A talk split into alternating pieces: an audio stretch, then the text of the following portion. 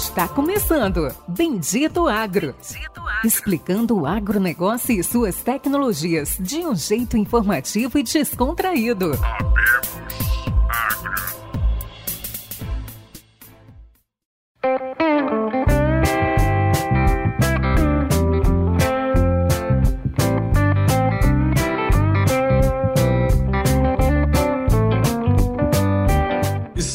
Começando mais um episódio do Bendito Agro, o seu podcast de conhecimento e inovação no agro. Bem-vindo, meu amigo, minha amiga. Boa tarde, bom dia, boa noite. Não sei que horas que você está ouvindo aqui o nosso podcast. Afinal, é para isso que ele é gravado e está disponível para você ouvir aonde e a hora que você quiser. O Pérez costuma ouvir muito lavando a louça, que a Amanda coloca ele para lavar. Mas a gente já tem ouvinte aí que ouve na academia, ouve indo para a fazenda, ouve fazendo a caminhada. É isso, Pérez. Dá um alô para a galera aí. Pérez, o nosso co-host, co-fundador, comente brilhante do Bendito Ar. Obrigado, obrigado. Mudou muito, né? Normalmente aí falava nosso amigo, depois foi para co-host, agora é co-host, cofundador, mente brilhante. Você viu, né? Que isso, cara, tá fazendo um bom trabalho. Mas é isso aí, meus amigos. A ideia, né? Estamos indo para a segunda parte com o episódio com o José Teodoro. A ideia é que você possa, enquanto você está fazendo algum exercício, você não precise, vamos dizer assim, só usando o corpo ou tá no modo automático, como varrendo, limpando, viajando de avião, andando de carro. É, eu fiz isso muito quando eu era monitor de praga e doença, também eu via podcast. É, uns, sei lá, uns nove anos atrás, mas a ideia é que você possa, ouvindo o podcast Bendito Agro, você possa aproveitar ainda mais o seu tempo. Além de você estar tá fazendo algum, alguma tarefa diária, você também pode estar tá aprendendo junto. E esse episódio, como eu disse, o encerramento da primeira parte, ele é ele é game change, né, Luciano? É, é gestão, economia, oportunidade, conhecimento pesquisa, consultoria e tudo mais. Engraçado, só comentar rápido aí do, do podcast. Eu tenho amigos, né, muito próximos que começaram a ouvir podcast através do Bendito, através do, do nosso compartilhamento. E semana passada eu estava em, em Luz Eduardo, encontrei com um grande amigo que ele falou: Cara, eu tô viciado em podcast. Você me apresentou isso aí através do Bendito.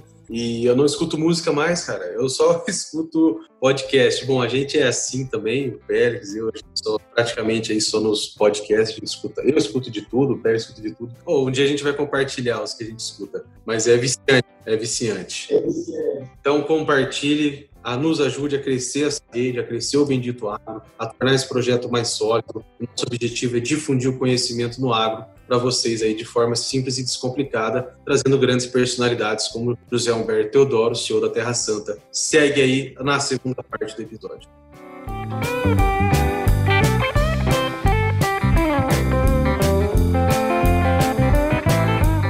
Bom, sempre o foco, tanto em notícias uh, quanto em algumas lives que a gente, você tem espalhado por aí e tudo mais, as notícias que a gente vê sempre aí sobre a Terra Santa, sobre a companhia, sobre a empresa. É, eu gostaria de te perguntar lá dentro da Terra Santa, como é trabalhar na Terra Santa, é, a questão dos funcionários, como é que é a gestão dos funcionários, como é que vocês trabalham hoje, plano de carreira, jovens talentos, como é que funciona dentro da companhia isso, José Humberto? Bom, esse é um dos, dos quatro pilares estratégicos nossos, né, que é a transformação da cultura da companhia, né? né a gente é, tem uma companhia que vem de uma cultura de gestão muito baseada em comando e controle, com decisões centralizadas, em que cada área tinha a preocupação de otimizar a sua própria área. E aí, conforme ia subindo na hierarquia, você tinha aquele conjunto de áreas que se somavam. É, isso foi assim até muito por, porque tinha que ser desse jeito. Numa empresa que está em reestruturação, né, é muito difícil você não ter uma decisão centralizada quando a decisão no final do ano é quem é que a gente vai demitir, qual é a área que a gente vai fechar. Né? Então é muito difícil não ser é, decisões muito centralizadas. E o que a gente está fazendo é um movimento para mudar completamente isso. Então a gente não quer decisões centralizadas, a gente quer o time mais envolvido na estratégia. Então a gente sai de é, um, decisões de ter um time de executores, né? Então você tinha ali a liderança é quem pensa, monta a estratégia e o time executa estou é, exagerando um pouco o ponto, mas para vir para um time de pessoas que estão pensando, pessoas que têm liberdade para poder é, tomar decisões, para poder se arriscar, né? E aí, quando a gente é, faz isso, também faz, faz o seguinte: não é, e não é sozinho, é em conjunto. Né? Então, é, a gente tem sempre que trabalhar em conjunto diferentes áreas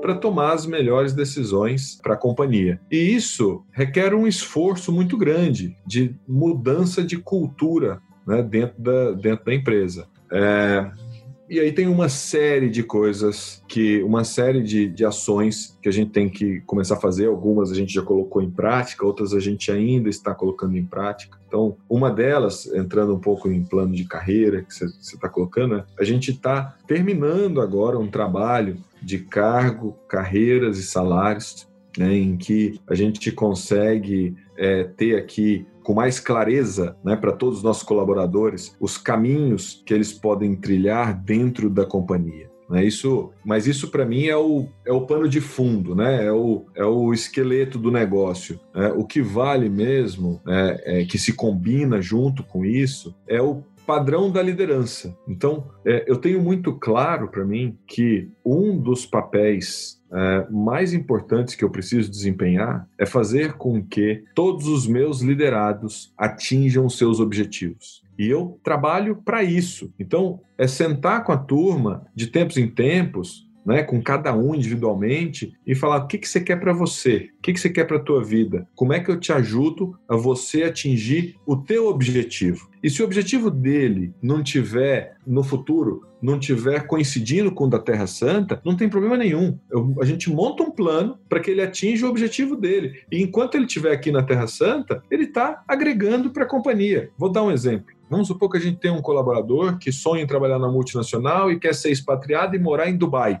Cara, aqui na Terra Santa você não vai ser expatriado e morar em Dubai, mas vamos montar aqui um plano para você. Então você vai ter que ficar aqui mais um ano, dois anos, vai ter que desenvolver essa habilidade, depois você vai procurar um emprego na multinacional e aí você toca teu, teu caminho. É, não tem problema nenhum. O foco é, a gente tem, a liderança da Terra Santa, ela tem que ter um foco em fazer com que os seus liderados atinjam seus objetivos pessoais e profissionais. Então, se a gente fizer isso, os objetivos de cada um vão estar sendo atendidos, eles vão estar felizes porque eles vão sentir que eles estão progredindo e progredindo na direção que eles querem. E para a companhia vai ser fantástico, porque ele vai estar engajado, ele vai estar motivado, né? E todo mundo vai ficar muito mais feliz, vai ser muito mais agradável o nosso dia a dia dentro da companhia. Então, esse trabalho de é, cargo, carreira, salário, ele é o, o esqueleto, né? ele é o que, que ajuda a gente a falar, poxa, vamos desenhar. Fica mais fácil você desenhar né, o plano para cada um dos nossos liderados. Né? Agora, para chegar nesse nível que eu estou colocando aqui para vocês, é uma jornada. A gente está andando nessa direção e a gente já caminhou muito, né? Em várias áreas e com vários líderes, a gente já está nesse, né, nesse padrão, nesse nível de, de gestão e nesse nível de preocupação com os liderados. Em algumas outras áreas menos, mas é para cá que a gente vai. Isso está muito claro. Né? Então esse, esse é um pouco da nossa abordagem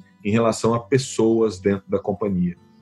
João Alberto, queria puxar um gancho nisso aí que a gente está conversando. Na parte operacional, pensando em, em, operador, você que tem um operacional completo e dividido entre, entre próprios, entre terceiros, como é que você faz essa gestão? Como é que você avalia uh, os melhores operadores? quem merece subir, onde está o gargalo, onde está faltando treinamento, se o terceiro está indo bem, você tem uma, uma plataforma de gestão e se existe algum tipo de remuneração, premiação. É, sim, a gente sempre tem um pedaço da remuneração que ele é variável e um pedaço da remuneração ele é fixo. Né? E aí, isso vale para todos os níveis da companhia, para todos os colaboradores da companhia. É, especificamente, quando você está falando de operadores, né, o meu papel na companhia é gerar um senso de conexão e um senso de propósito o papel do líder dele é fazer a meritocracia funcionar. Então, aquele operador que está indo bem, que é comprometido e que é engajado, esse aí vai receber o aumento de salário, vai receber a promoção, vai receber um, um bônus maior. E aquele que é menos engajado e que não está nem para a companhia e que não quer nem saber, esse aí, eventualmente pode até sair da companhia. Né? Sempre tentando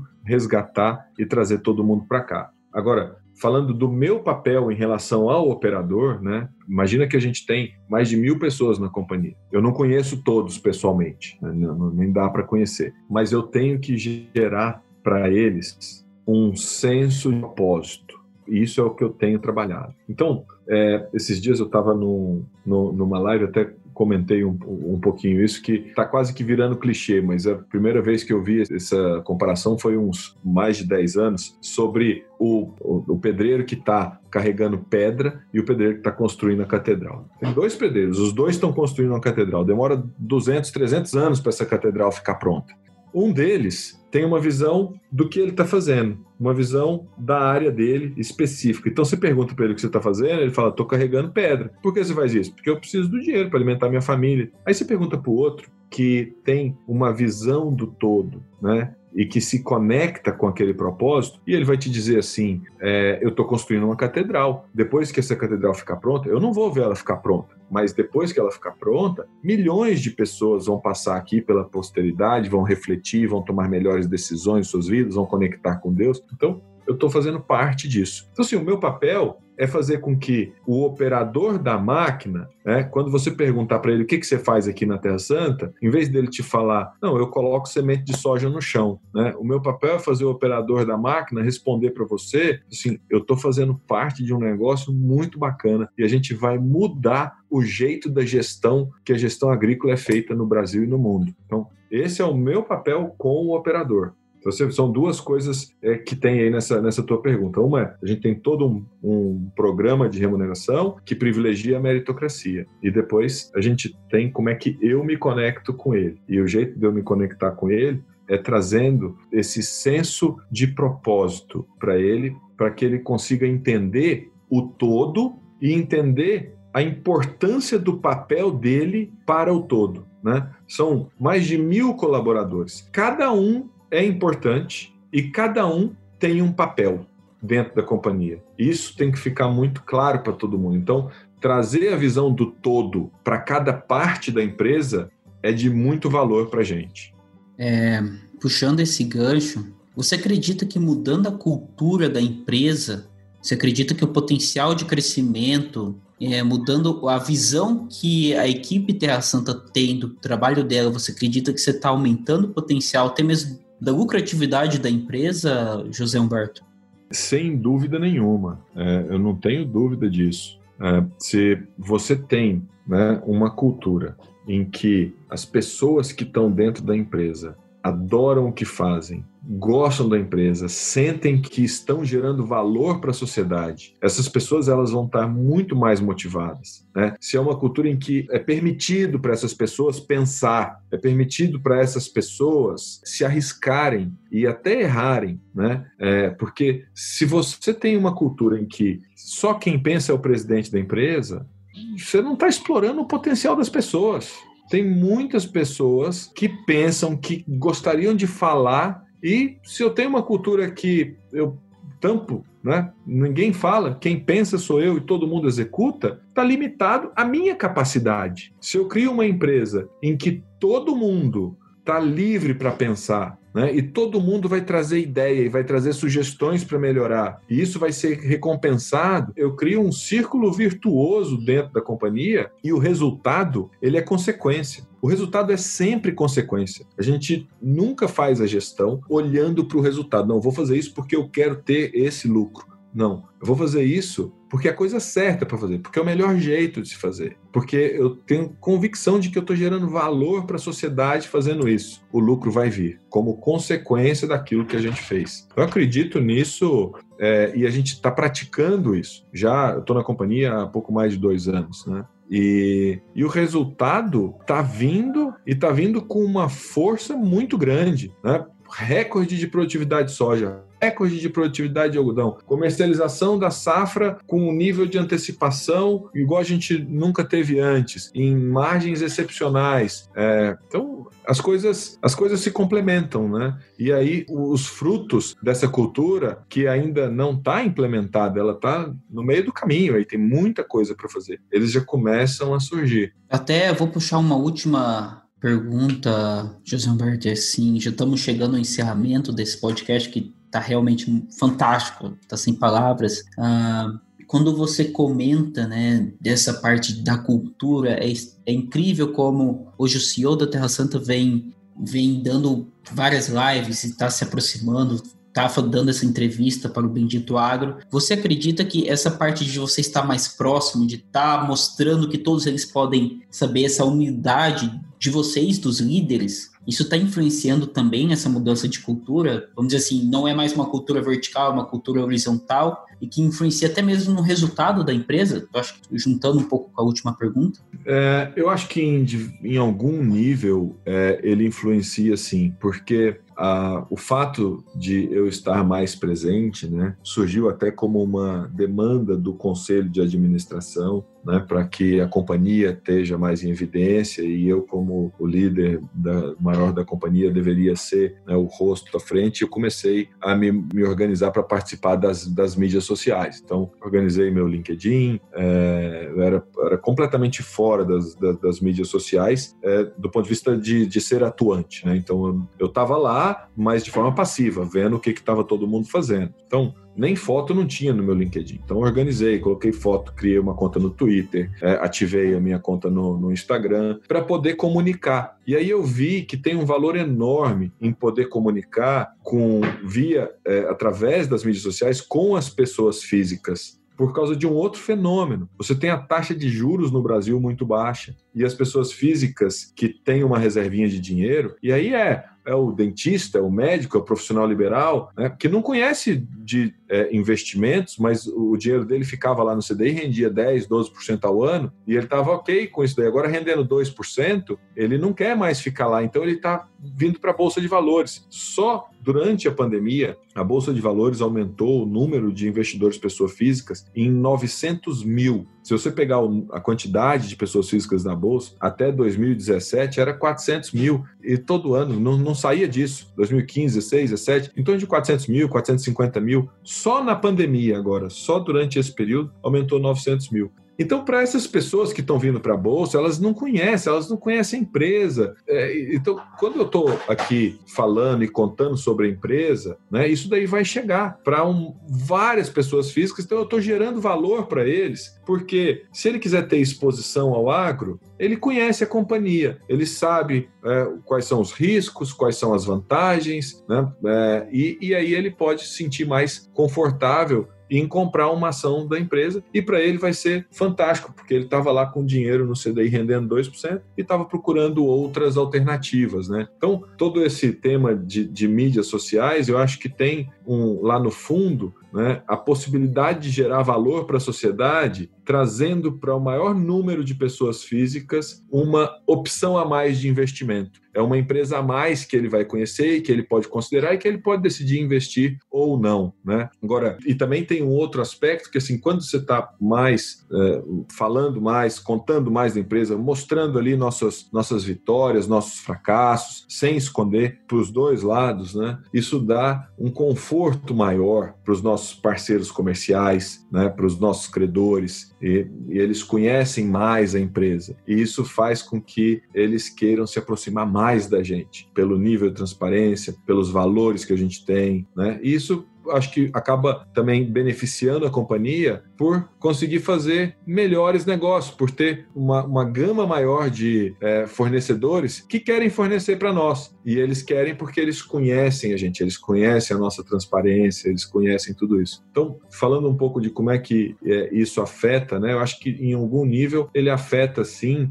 é, o resultado da companhia. E pensando aqui em cultura organizacional, é, na verdade, é tudo aquilo que eu já falava lá dentro da empresa. Eu falava para os nossos colaboradores, né? A gente faz o um encontro de líderes uma vez por ano, de tempos em tempos a gente reúne a liderança da companhia. Agora, depois de que começou a, a pandemia e a gente aprendeu a usar o Zoom, o Teams, a, Hangout, todos esses aplicativos, a gente consegue fazer algumas reuniões com todos os colaboradores ao mesmo tempo. E a gente já fez algumas dessas em que eu tenho a oportunidade de falar para eles diretamente. Né? E isso aumenta um pouco né, o alcance da, da minha fala e aumenta um pouco a velocidade dessa transformação é, cultural que a gente está vivendo na companhia. Obrigado, José Humberto, mais uma vez aí pela explicação. Eu estou formalizando aqui o valuation desse episódio. Acho que a gente vai separar em módulos.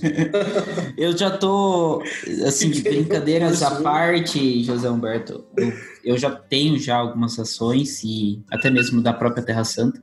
E comprei a 15 reais e pretendo aumentar minha exposição. Você está de parabéns por todo o trabalho que você está fazendo. A gente está encerrando. O Luciano vai fazer essa última pergunta, mas parabéns. Já, já... Extrapolamos muito tempo. Já é... horário combinado. Mas eu acho que como última a vontade pergunta... de ficar aqui é enorme. É enorme. Mas eu realmente, antes já puxando o encerramento, como última pergunta, a gente tem a pergunta básica aí, que eu acho que a gente sempre faz. Uma visão rápida sua do que vai ser o futuro do agro daqui 5, 10 anos. Eu acho que você pode falar, vai ser tudo automático, não vai ser nada. As empresas vão para a bolsa, então empresas de 50 mil hectares vão para a bolsa, mas qual que é o futuro daqui 5 anos? E se vai para a bolsa, vai ser tudo automático ou não?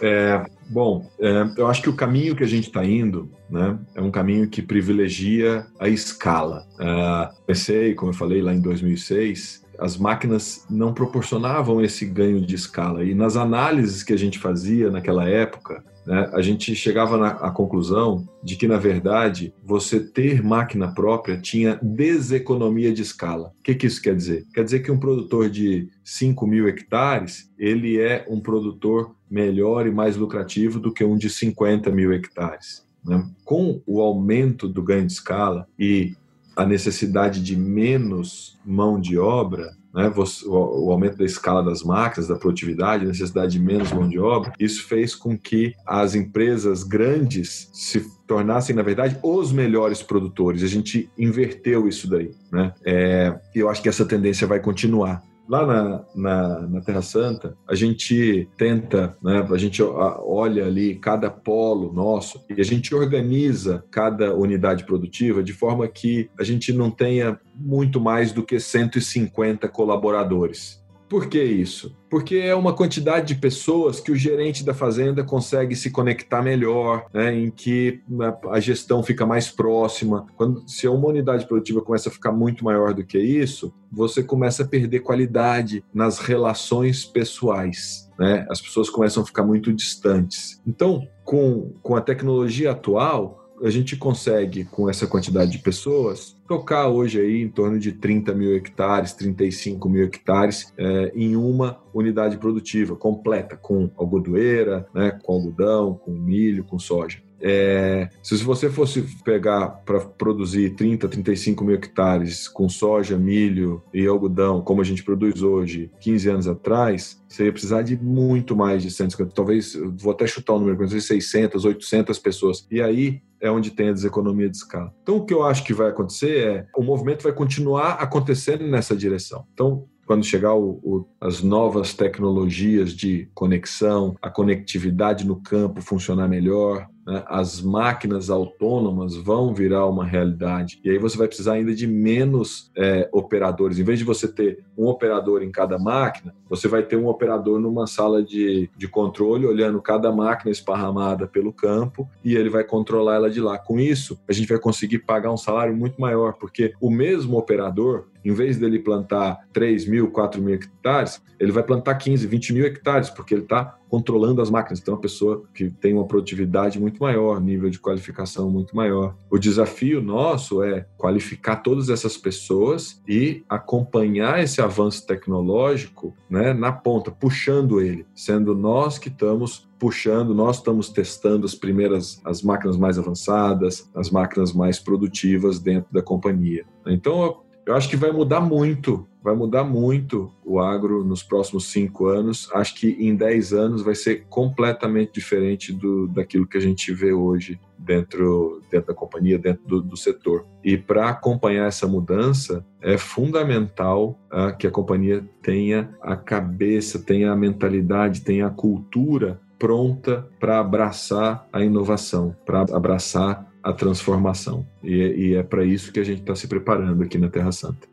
Obrigado, José Humberto, mais uma vez. É, para a gente partir para o encerramento, eu gostaria que uh, abrir um espaço para você, que você deixasse uma mensagem uh, para todos os nossos ouvintes, sejam eles, a gente tem ouvinte desde estudante de agronomia, estudantes de informática, é, gestão de empresas, CEOs, enfim, agrônomos, produtores. Gostaria que você deixasse a mensagem de José Humberto para o agro, para toda essa turma que está nos ouvindo. É, tem que escolher bem, né? O que eu vou falar aqui para a turma, é, o que eu acho que queria colocar aqui para vocês é que é muito importante é, como a gente faz as coisas. Então, vamos colocar o foco, é, tem que ter o foco ali no resultado, mas o como a gente faz para atingir aquele resultado é extremamente relevante e no final do dia é o que vai ficar. Né? Então, é, eu acho que é muito importante que a gente pense todo dia se a gente está fazendo a vida do nosso colega do lado um pouquinho melhor. Porque se a gente tiver, né, é, a gente está criando uma condição né, muito boa para a gente e para os nossos colegas e para quem está em volta da gente. E isso vai contagiando e vai se espalhando. Né? E assim a gente consegue transformar uma empresa, transformar uma cidade, transformar um estado e transformar o mundo em algum momento. Que mensagem final fantástica. Acho que mais do que o foco no resultado é como, como vamos chegar como que vamos atingir esse resultado. O caminho realmente é o nosso foco. Então, estamos encerrando. Luciano, você quer falar alguma coisa? Agradecimentos. Agradecer os nossos ouvintes, nossos amigos, todos os consultores, professores, produtores, diretores, CEOs que estão nos ouvindo. E não esqueçam de compartilhar esse episódio. Eu acho que essa aula não é nenhum episódio. Não esqueçam de compartilhar essa aula. E vai lá, Luciano. É isso aí, Pedro Humberto. Muito obrigado. Muito obrigado por esse episódio.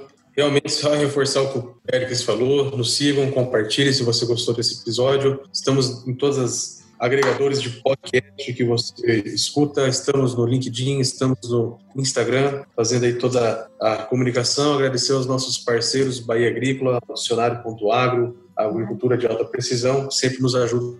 E é isso aí. Um grande abraço a todos e até o próximo episódio. Muito bom, obrigado pessoal. Um abraço para vocês.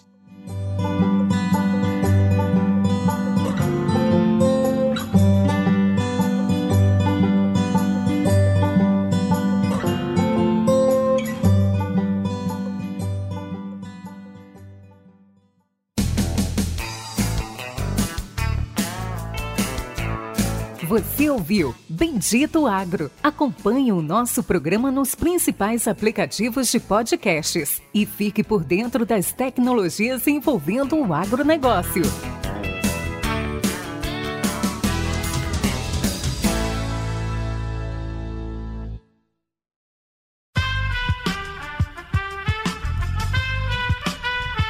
Esse podcast foi editado por Aerolitos Edição Inteligente.